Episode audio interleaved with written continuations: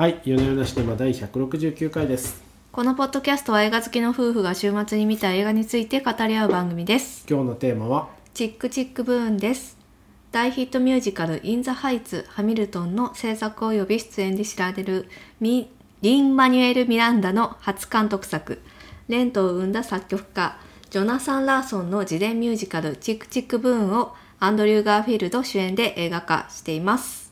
あ、これはミュージカルの映画化なんですね。なんか劇中劇みたいにあ、そうそうそう。挟まってて、舞台あったじゃないですか。すごいあれ？複雑な構成だなと思って見てたんですけど、うん。あれあれが元々のそうそうそう。あーチックチックブーンってやつがああってあって、であれはもうバンドとあのご本人のジョナサン・ラーソンと歌う歌う人だけっていう舞台だったらしいんですけど。なるほど。本当にああいう構成なんだ。そうそう。ラストに出てきてましたよね、実際の舞台っていうのは、ああいう感じでで、まあ、若者のこう悩みとか焦りとかを、ね、歌うっていう舞台だったらしいんですね。なるほど。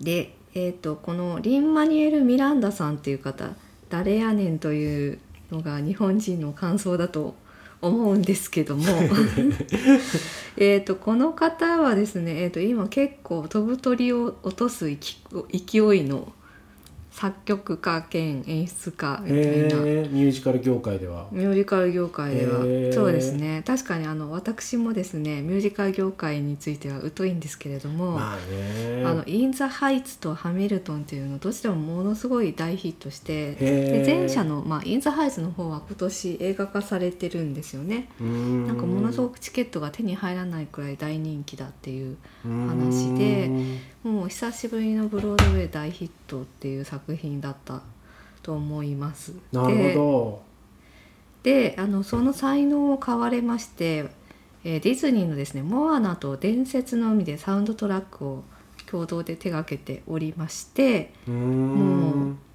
なんかもう受賞しているこれまでに受賞している賞がすごいんですよ。ピューリッツァー賞グラミー賞エミー賞トニー賞みたいな感じでですね。もうなんか全方位的に才能が溢れてらっしゃる。リン・マニュエルリン・マニュエル・ミランダさんでございますと。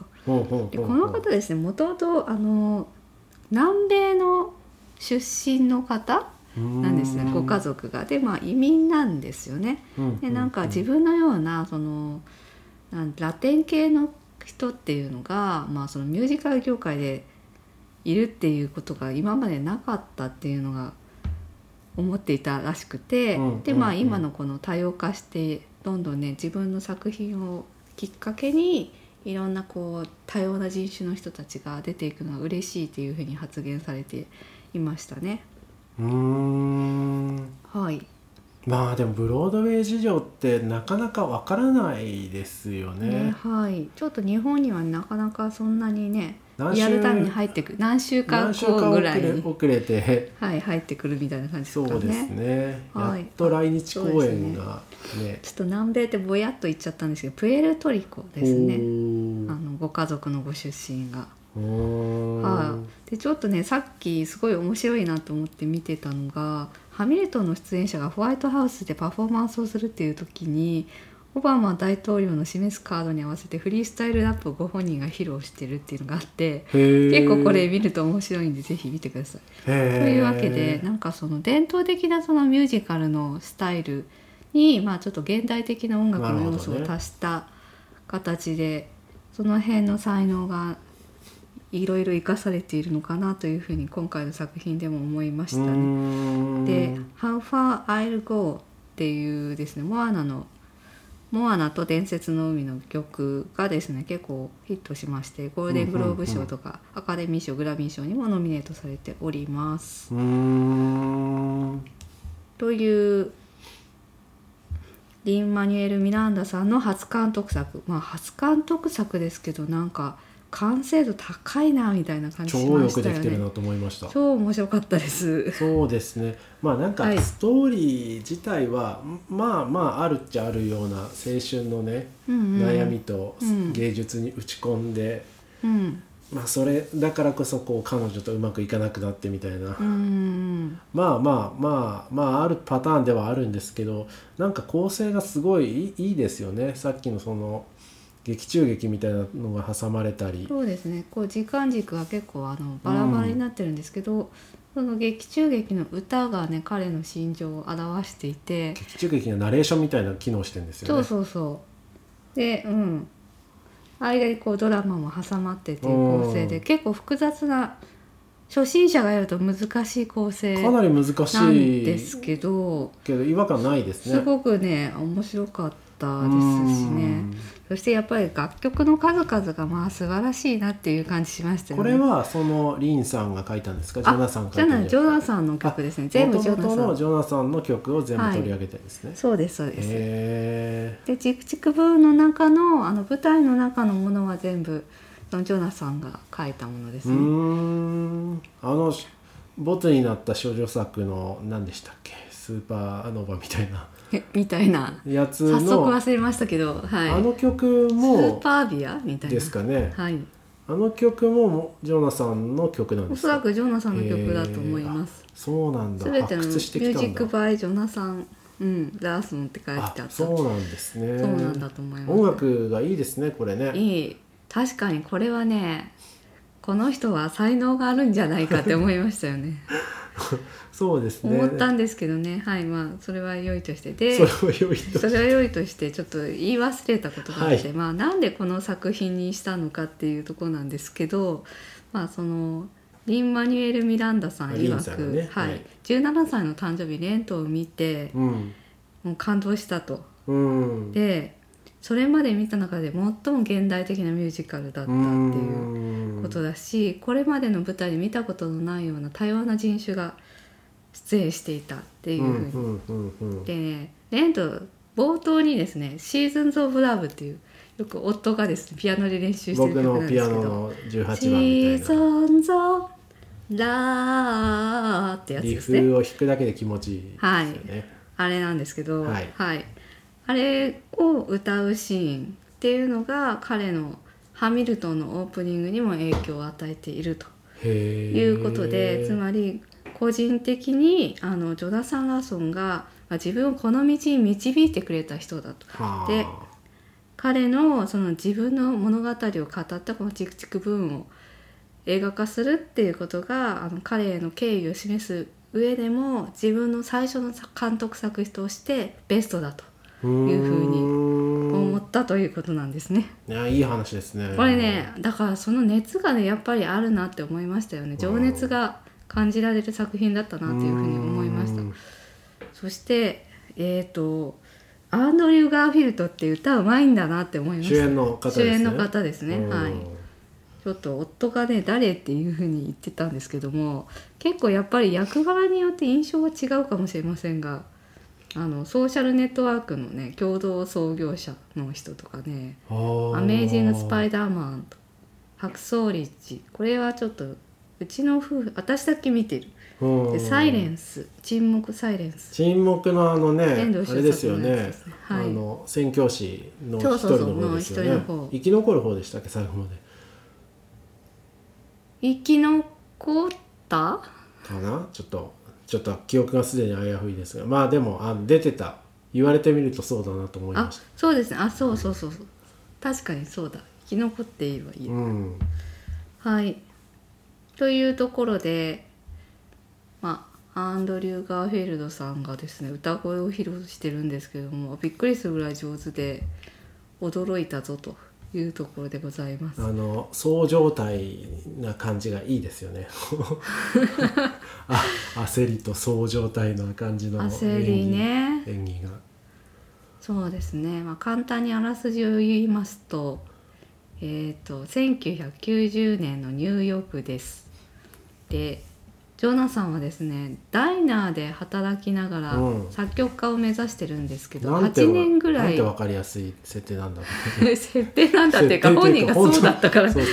まあでもそういう人が多かったんでしょうあったんですよ、いやきっとね。多いと思いますよ。もうニューヨークでねみんなねうん。こう舞台に憧れてやってきた大都会にやってきてでダイナーで、ね、ダイナーでまずダイナーねウェイターとして働いてんだけどまあなんか家賃も払えず光熱費は電気止まってましたね。光熱費は滞納し、うんみたいな。うん。で周りの友達たちは、まあ、そ同じように舞台を目指してたんだけどだんだんこう現実に直面しですねうんうん。私就職就職するわとかねこう諦めたりとかしていくわけですよね。そうですね。一、人は完全にあ別の道で広告代理店で働いて一人は教える側でね。これもまあよくある。うん、よくあるね人生の転換って感じが。うんしまして。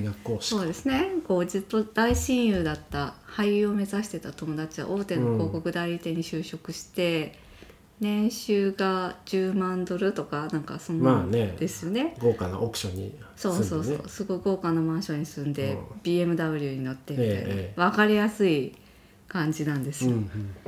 でそういう友達たちを見てだんだんあれこのままでいいんだっけっていう不安と焦りを感じ始めるわけですね。で人生をかけたミュージカルのワークショップって言ってたんですけど視聴会っていうこう業界の関係者が集まって、うん。これこうあのこれ本当に舞台にするみたいなのうん。あの手を挙げさせる会っていうのなんていうかな。まあそういう回ですね、まあ、そういう会、うん。オーディション的なね会なんですよね。うんうん。でその興味持ったらそのプロデューサーとかが「じゃあ君一緒にやらないか」って言って、うん。こう組めることになるんだけど、まあ、誰も手を挙げなかったら、まあ、そのままお流れっていう形うんうんなんですよ。うん。でこれもう人生がかかってるんですよね。ジョナサン君にとってはもう。うん。もうな8年ぐらいこのミュージカルにかかりきりで頑張ってきた。でえっ、となんだけど重要な曲がね1曲浮かばないっていう余興なんですよね明日はもう視聴会なの浮かばないみたいなでまあ付き合っていた彼女にも「私ちょっとそろそろ就職するわ」みたいなことを言われて「一緒に来て」って言われ友達とも喧嘩しみたいな。このままでいいんだっけっていうプレッシャーと戦いながら彼がどんな曲を書くのかというのが描かれております。うん。そうですね。そうですね。しかし当日に初見でこれ歌えって持ってこられて歌う役者もすごいですよね。なんかね その辺はドラマだからちょっとね演出入ってんじゃないかなとは思うんですけいやすごいなとすごいなと思うんですでも結構ねあの私割とあのミュージカルの YouTube とか見るのがちょっと好きでして、はあ、はあはあ、こう有名なあの女優さんとかだとうんじゃあこれこれ譜面だからちょっと歌ってみてみたいなのでやらされると結構できんですよね。一発で覚える。あのまあ最初は作曲家の人がこういうふうに弾いてここはこうみたいに言うとすぐ歌えてプロはすごいすなみたいな。ごいですね、まあ、この映画の本質は全く違うところを話してます。け ど結構すごいなと。そう全く違うなとは思うんですけど、まあ、実際はねあのちゃんとリハーサルして頑張ってるんだと思いますけど、まあ、うん。映画的にはもう直前に曲ができたぞっていうことで。まあでもミュージカル映画ってこうね、うん。音楽が入るところとね普通の会話のうんうんこう転換がややもするとすごいいびつなぎこちない感じですけどこれすごい自然ですよね、うんうん。マイケルその金持ちになった友人が歌うところとかもすごい自然に入ってうん。歌で見せてる感じも上手ですね、うんそうですね。いやーという形でまあ他のキャストの方たみんなね歌が上手だなうん。まあ歌える人集めたんでしょうね、まあそうでしょうねきっとね。ううん。ん、でまあ、えー、と私が知っていた人としてはバネッサ・ハジェンズさん。どこれの人ですか？はえっ、とかあのーそのミュージカルの視聴会でヒロインの役うをしているんうんうんあの人ですね。カノッサみたいなそんな感じの名前の。カレッサとかそんな。カレッサ？カレッサか。カレッサか。まあそんなそんな感じカレッサ。カレッサですね。はい、そのあれですね。当日に書き上げた曲をいきなり歌うね。そうですね。えっ、と、うん。まあ、この方ハイスクールミュージカルで有名になった、へえ、まあ、高い歌唱力で。へ有名えな女優さんでございますが、なんかこう私の中の印象としてずっとこう10代みたいなイメージでいたんで、うんうん。なんかずっと見てて分かんなかったですね。であの終わった後でこれ見てあなるほどこれバネッサ・ハネハジェンズさんなんですねみたいうな、うーん。うーん。なんかでもあれですねもう、はい私レント見たことないんですが、まあはいピアノでは弾いてますけどはい。見たくなりますねやっぱりね。レントじゃあ映画版を見ますかね。映画版映画版でも面白いんですか？映画版私も映画版しか見たことないですうね映画版ってその舞台をこう撮ったやつではなくて普通に映画なんですか？あそうですそうです。うーん。うん。じゃあそれで。はい。そうですね、うん。いやでもミュージカル見たいなと思いましたよ本当。はい。うん。でもこのレントでこう有名になった女優さんがイディーナ・メンゼルさんっていう女優さんでうんうん。わかりますか、ありのままで歌っている。あそうなんですか。方ですね。へえ、はい。へえ、あまあそういう小ネタも挟小ネみつつ。タも挟みつつ。そうですね。ん。イディーナさんとかはこうあれですねウィキッドとかもね出てるんですけどあウィキロードウェイ。リハーサル風景とかね YouTube で見るとねすぐ歌えだよねブルーブロードウェイ好きなんですね実はね。実は実はちょっと好き。あそうなんですね。私は生まれ変わったらミュージカル俳優になりたいです。あ生まれ変わったのリストってどんくらいあるんですか？いっぱいあるんじゃないですか？あいっぱいあります。そうですね。そうですね。あのはいやりたいこと現世で何とかしましょう。現世で？現世。で最も遠いなこれ。はい。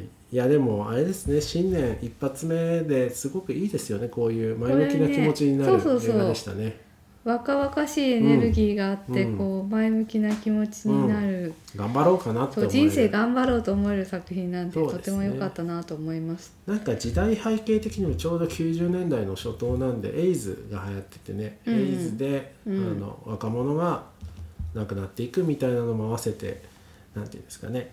あのちゃんと生きていこうかなって思えるいい映画だなと思いましたね。あそうですね。このエイズの問題はレントの中にも描かれていてつまりその彼が直面していたその友人たちの関係みたいなそのままレントに引き継がれてるんですよ、うーん。こうゲイのカップルとかいてでもエイズにかかってみたいな、ん。そういう時代ですね。ほうほうほう。うという形でまあレントのね舞台版も見てみたいなと思いますうん。じゃあまずは映画版から。あはい。じゃあそこから行きたいと思います。はい。うん。この辺で良いですかね？いやーまあそうですね。大体でも話せたかなって感じはしますけれども。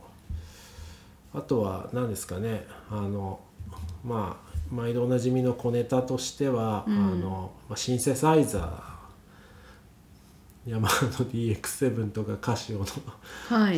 マックとかね。あマックとかね。マッキントッシュプラスとかね。そういうガジェットもちゃんと時代を表してていいなと。思いました。はい。さすがでございます、ええ。ガジェット好きとしては見逃せない。そうですね。やっぱピアノがね電子ピアノシンセサイザーなんですかね。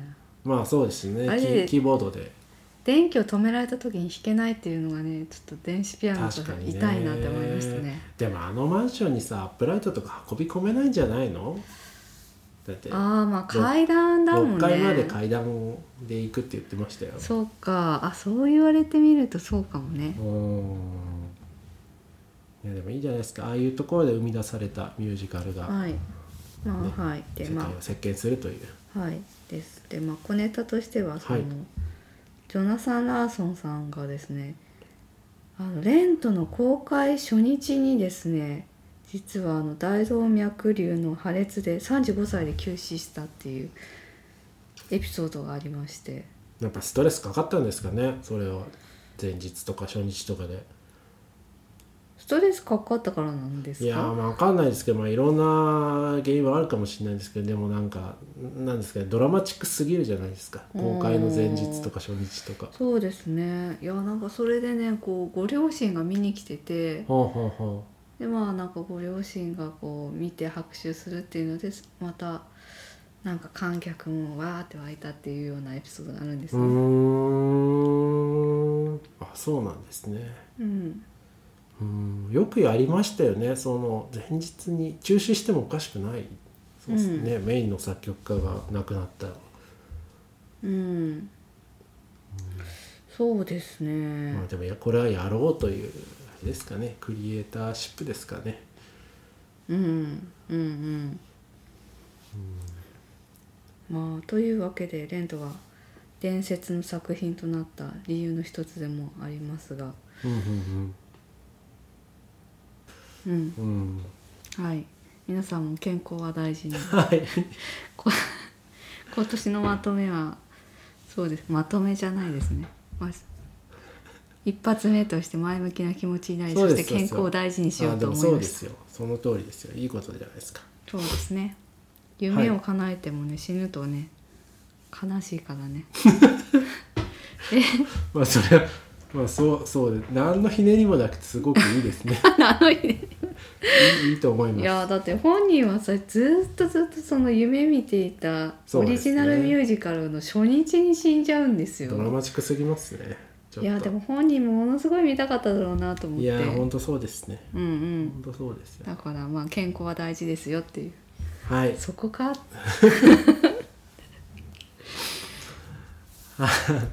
はいというあたりにしましょうか。はい。大体話せましたか？はい、はい。大丈夫です。はい。それでは、えーじゃあこの本年もよろしくお願いします、はい。よろしくお願いします。ありがとうございましありがとうたございました